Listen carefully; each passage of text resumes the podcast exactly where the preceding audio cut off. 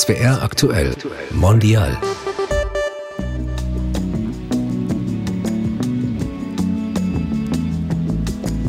Die Jugendlichen, sie mögen die Sachen in Fragen zu stellen. Und es ist wichtig, dass die Kirche auch einen Ansprechpartner hat für diese Leute.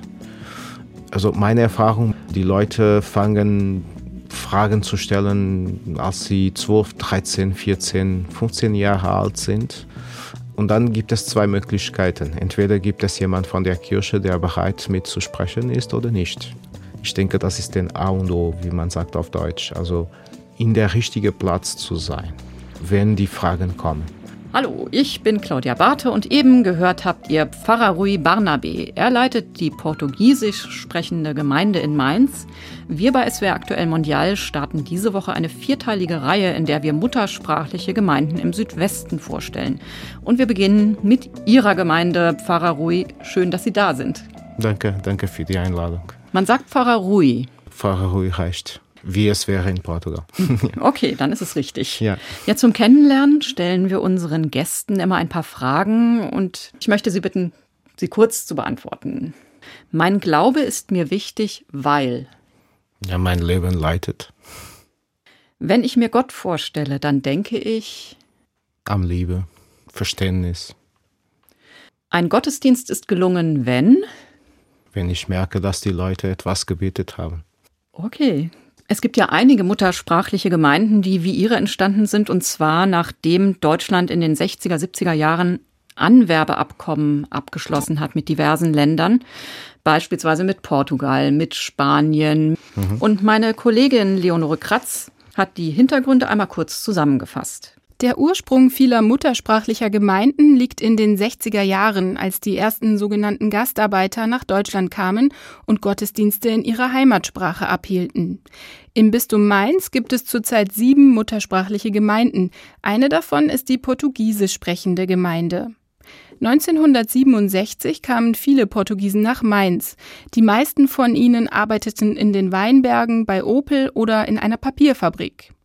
Im Jahre 1969 erließ Papst Paul VI. die Instruktion Pastoralis Migratorum Cura mit dem Auftrag an die Nationalkirchen, katholische Migranten weltweit dabei zu unterstützen, sich zu organisieren und in dem jeweiligen Land klare Rechtsverhältnisse zu schaffen. In Deutschland wurden in den einzelnen Bistümern sogenannte Missionen eingerichtet. Heute spricht man lieber von muttersprachlichen Gemeinden. Sie haben eigene Seelsorger, Diakone oder Priester. Wer berufen wird, darüber sprechen sich die Bischöfe länderübergreifend ab. Pfarrer Rui, Sie sind 2010 von Portugal nach Mainz gekommen mit gerade mal 31 Jahren, ist das richtig? Genau. Und nach zwei Jahren als Favika haben Sie dann gleich die portugiesisch sprechende Gemeinde übernommen. Ist das nicht ein bisschen ungewöhnlich, dass man so jung gleich so viel Verantwortung übernimmt? Also ähm, ich merke, dass hier in Deutschland normalerweise die Priester, die Pfarrer sind ein bisschen älter als ich. Jetzt nicht mehr, weil ich inzwischen 43 bin. Ich habe es bemerkt, es war ein bisschen ungewöhnlich. Meine Erfahrung in Portugal war ganz anders. Die Pfarrer fangen sehr jung an im Vergleich hier mit Deutschland. Also in Portugal war ich Leiter von einer Bistumsabteilung. Ich habe mit 24 Jahren angefangen, diesen Job zu machen. Und es war nicht ungewöhnlich.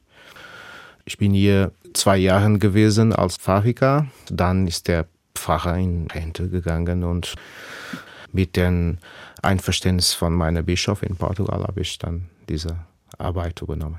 Also ich war schon zu Ort und deswegen war eine ganz praktische Lösung für die Diözese, vermute ich. War das denn Ihre Entscheidung, hierher zu kommen?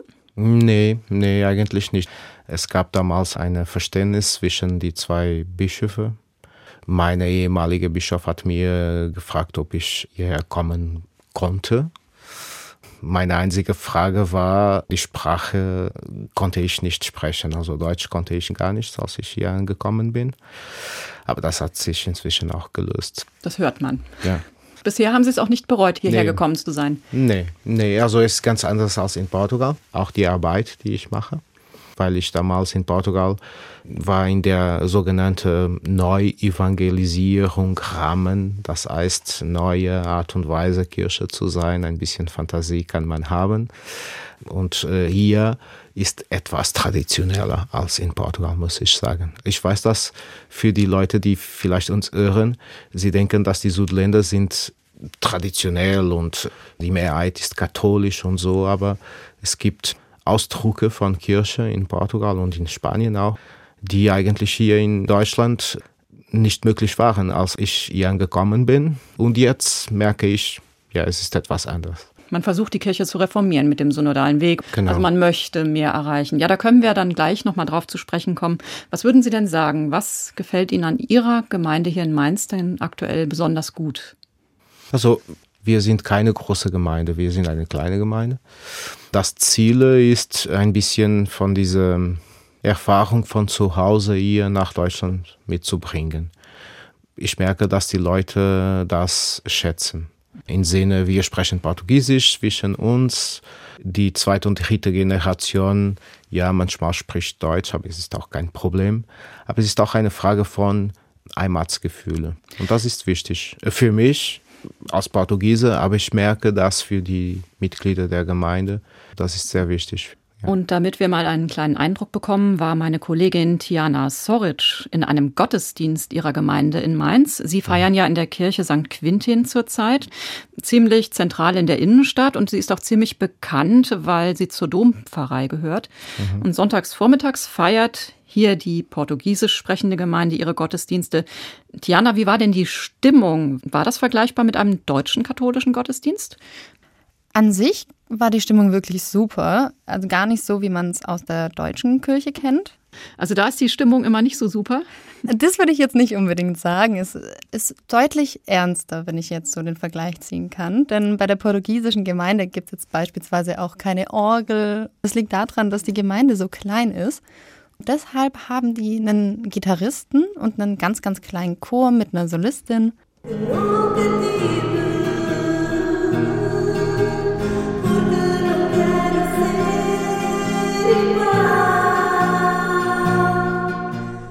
Die Kirche war auch wirklich so halb voll und gar nicht so viele ältere Leute, wie man jetzt denken würde. Es waren viele Leute mittleren Alters und ein paar Kinder und Jugendliche waren auch dabei.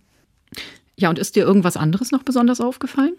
Ja, und zwar waren alle bunt gekleidet oder mit schönen Blusen und Hemden und von blau bis lila war wirklich jede Farbe dabei. Also haben sich alle ein bisschen schick gemacht. Genau. Das heißt, der Gottesdienst wird als etwas Besonderes wahrgenommen. Ja, auf jeden Fall. Also ich hatte das Gefühl, das wäre wie so ein großes Familientreffen, weil sich auch alle gekannt haben und alle haben sich über die Bankreihen hinweg angelächelt und alle waren so ein bisschen rausgeputzt. Es war schon sehr, sehr schön zum Anschauen. Die Gemeinde wurde ja in den 60er, 70er Jahren gegründet von Gastarbeitern. Und da hat sich auch das Gemeindeleben herausgebildet. Wie war denn das? Konntest du da einen Einblick kriegen? Ja, ich durfte nämlich nach dem Gottesdienst mit ins Gemeindehaus. Da gab es dann ein kleines Gemeindecafé.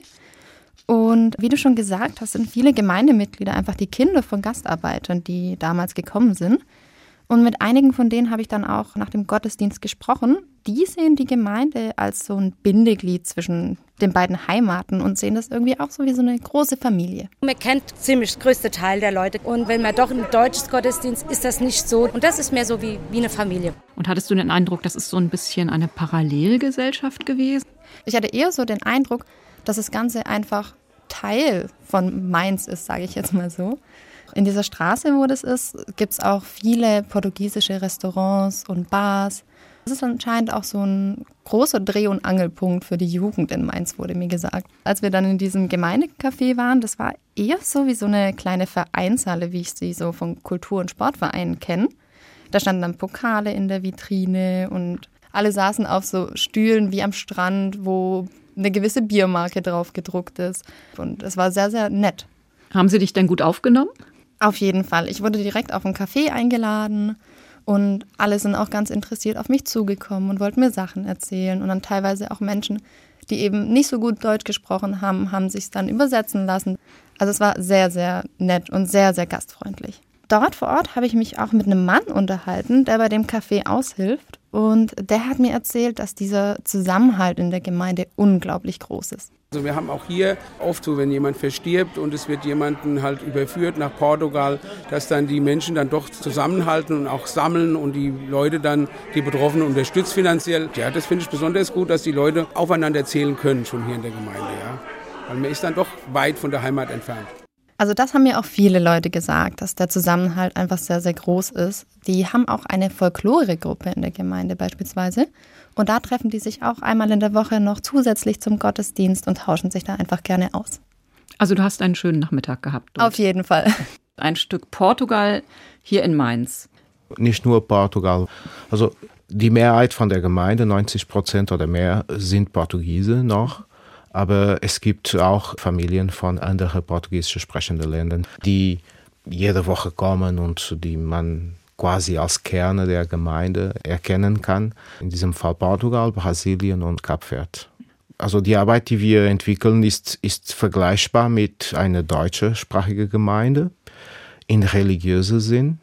Dann kommt dieser kulturelle Bereich und auch kann man sagen, soziale Unterstützung im Sinne von ja, Migranten, die hier angekommen sind und noch nicht so integriert sind und sie brauchen Hilfe, weil sie ein Problem zu lösen haben und wissen nicht wie. Die deutsche Kultur, die deutsche Welt zu verstehen, das, das mhm. machen wir auch. Und nicht unbedingt nur für die, die katholisch sind oder so. Also wir versuchen mindestens eine geöffnete Tour im Namen der Kirche zu sein. Wir fragen nicht, ob die Leute katholisch sind oder gläubig sind oder so. Es ist ziemlich interessant hier in Deutschland, dass man die Möglichkeit hat, willkommen zu heißen in seiner eigenen Sprache.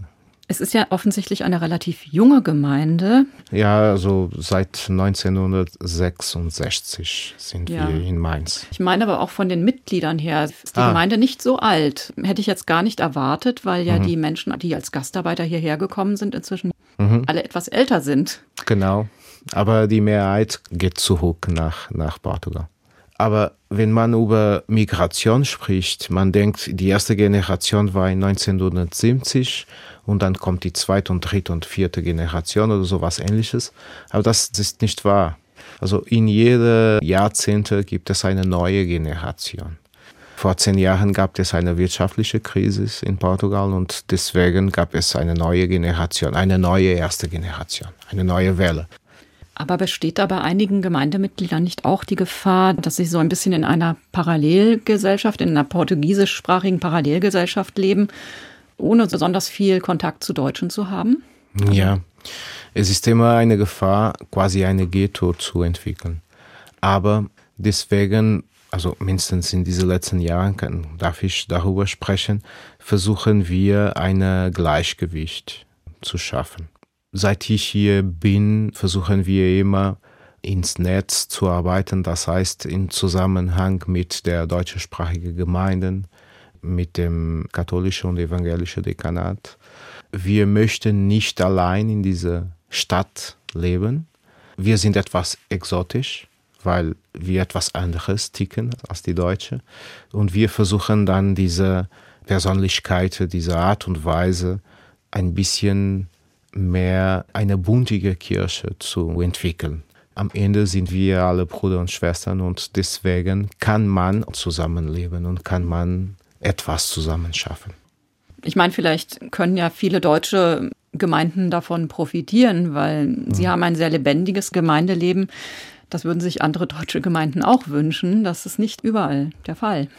Ja, aber ich muss auch sagen, dass konkret in dieser Zeit, die wir leben, also die Diözese Mainz ist in einem Entwicklungsprozess, die sogenannte pastorale Weg, seit fünf Jahren ungefähr. Genau. Und die Idee ist auch, die Gemeinden zusammenzubauen im Sinne mehr gemeinsam Leben, mehr gemeinsam Verantwortung. Ich bin überzeugt, dass das der Weg ist, ich vermute, dass in den nächsten zwei, drei Jahren wird man merken, dass die Kirche etwas anderes ist, im Sinne, die Gemeinden werden mehr zusammenarbeiten, mehr zusammenleben. Das sehen Sie sehr positiv. Ja, also das ist meine Art und Weise. Ich versuche pragmatisch zu sein. Wenn wir Probleme haben, kann man immer etwas Neues versuchen. Was würden Sie denn sagen? Was können dann die deutschen Gemeinden hier in Mainz von der portugiesisch sprechenden Gemeinde lernen? Lernen ist vielleicht zu viel, zu stark, aber es hängt auch von der Personen, die im Moment in der Gemeinde sind, nicht nur von mir. Wir versuchen lockerer zu sein und flexibel zu sein. Wenn man über die katholische Kirche denkt, denkt über etwas Traditionelles, quasi wie ein Museum, die, die noch in der Kirche gehen. Also wir in der portugiesischen Gemeinde versuchen neue Erfahrungen mitzubringen, neue Ideen. Manchmal klappt das, manchmal nicht. Wir sind keine Inseln und die Gesellschaft ist manchmal nicht so interessiert im Glaube oder mindestens in diese organisierte Glaube in einer Kirche. Und wir versuchen etwas Lockeres, etwas Familiäres mitzubringen im Sinne, warum gibt es Kirche? Es gibt Kirche, weil unserer Meinung nach gibt es Gott und durch die Kirche haben wir einen gemeinsamen Raum, eine gemeinsame Möglichkeit, unser Glaube zu üben. Aber wie sieht das dann konkret aus? Also die Art und Weise, wie wir die Katechese zum Beispiel organisieren, die Art und Weise, wie wir zelebrieren.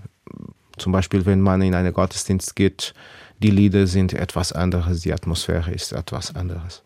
Das merkt man schon. Ja, ja, das ja. hat ja meine Kollegin vorhin auch so wahrgenommen. Deswegen habe ich am Anfang gesagt, ein guter Gottesdienst ist, wenn die Leute kommen, das ist wichtig.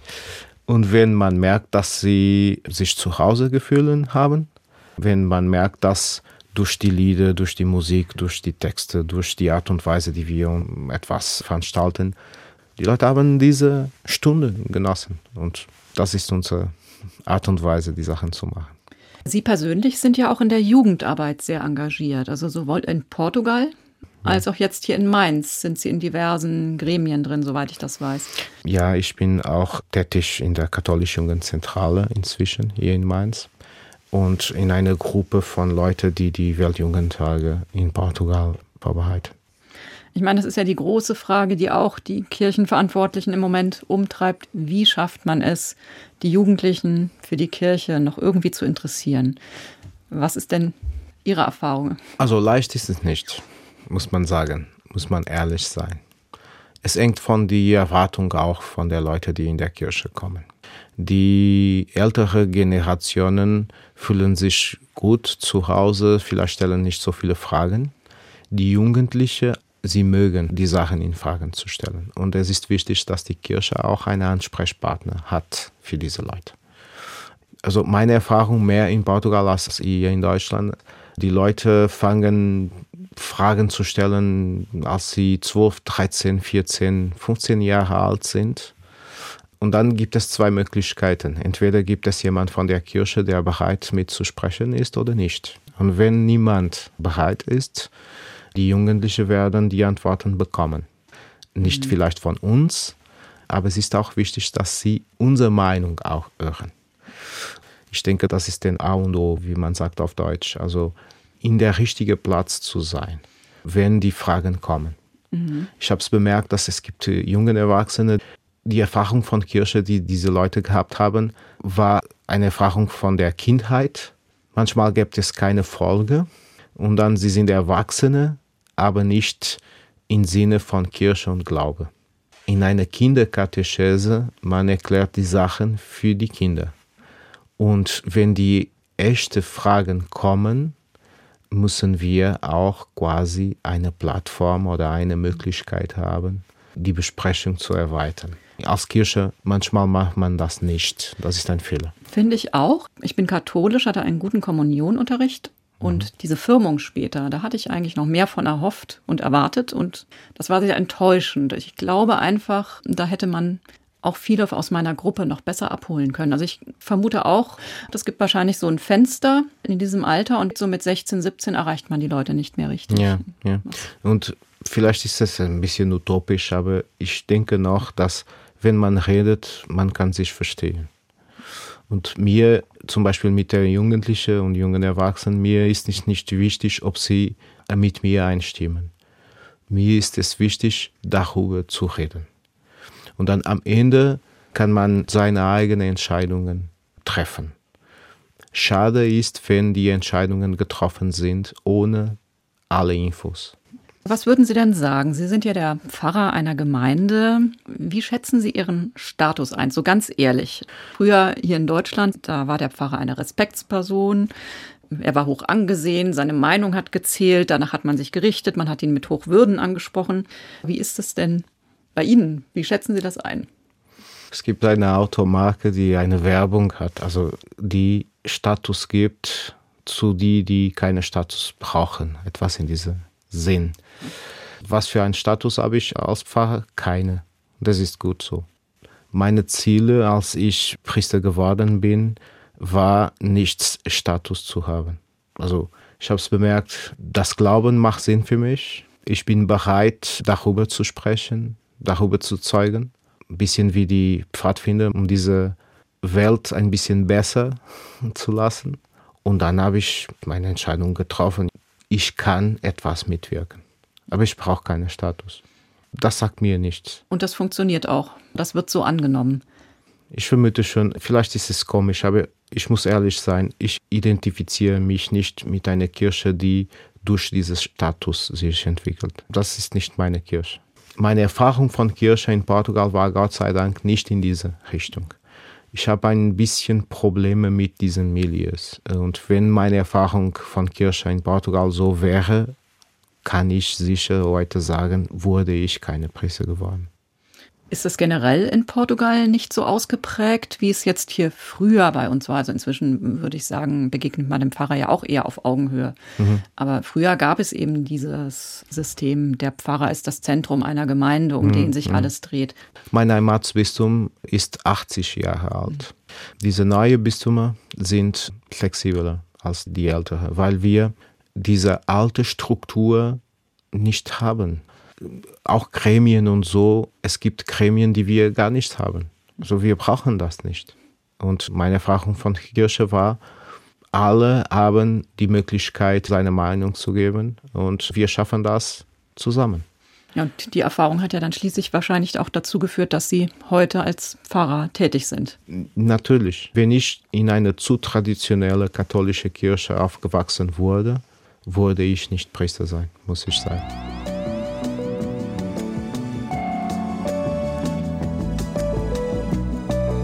Also bei mir sitzt Pfarrer Rui von der portugiesisch sprechenden Gemeinde in Mainz. Was mir noch aufgefallen ist, bei ihrer Gemeinde draußen am Gemeindehaus sieht man eine Vitrine mit einer weißen Marienstatue. Hat die eine besondere Bedeutung? Ja, diese Statue ist die heilige Mutter von Fatima in Portugal. In Portugal ist das ein wichtiger Teil von der Erfahrung des Glaubens. Das ist dieser Wallfahrtsort Fatima, wo die heilige Jungfrau Maria drei Hirtenkindern erschienen genau. sein soll. Und ist vielleicht komisch, aber es gibt viele Leute in Portugal, die vielleicht nicht in der Kirche gehen, aber mindestens einmal pro Jahr in der Heiligtum reisen und pilgern.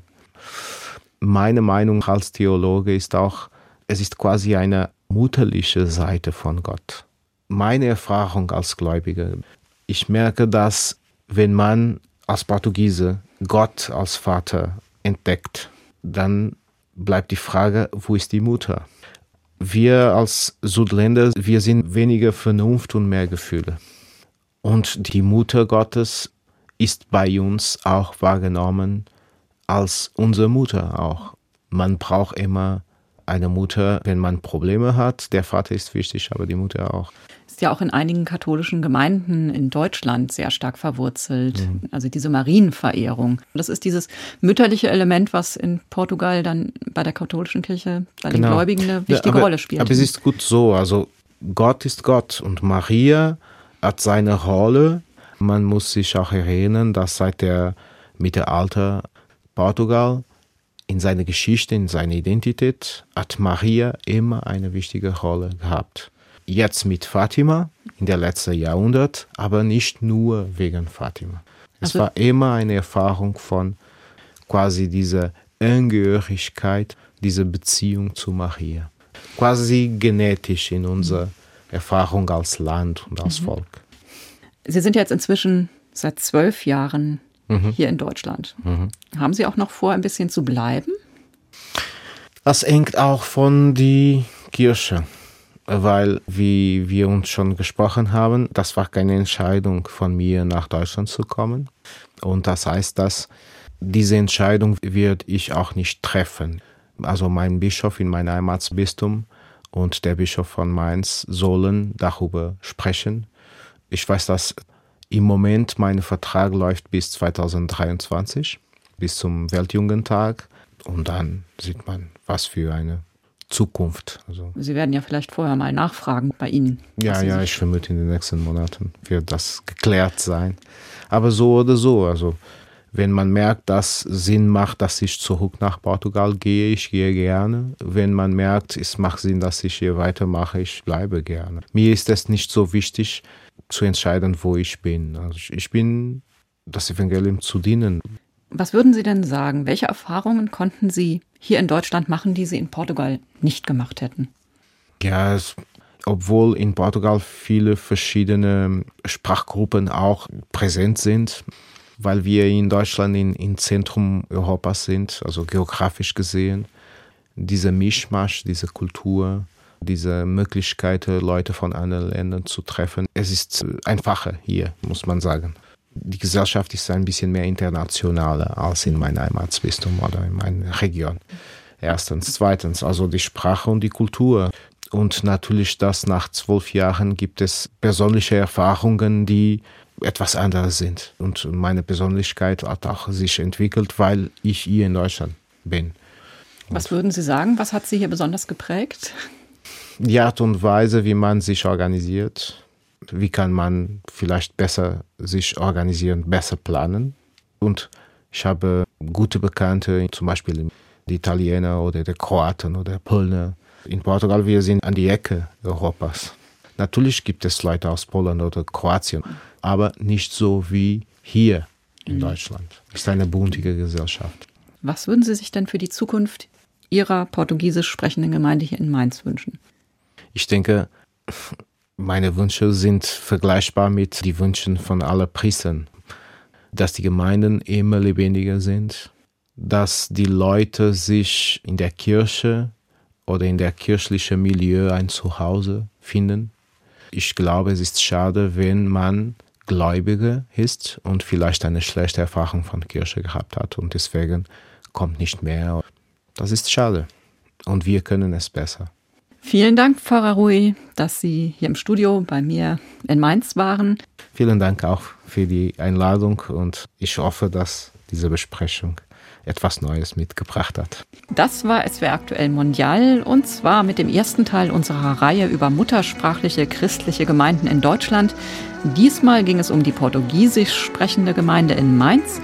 In der zweiten Folge wird sich meine Kollegin Leonore Kratz mit der evangelischen koreanischen Gemeinde in Stuttgart beschäftigen.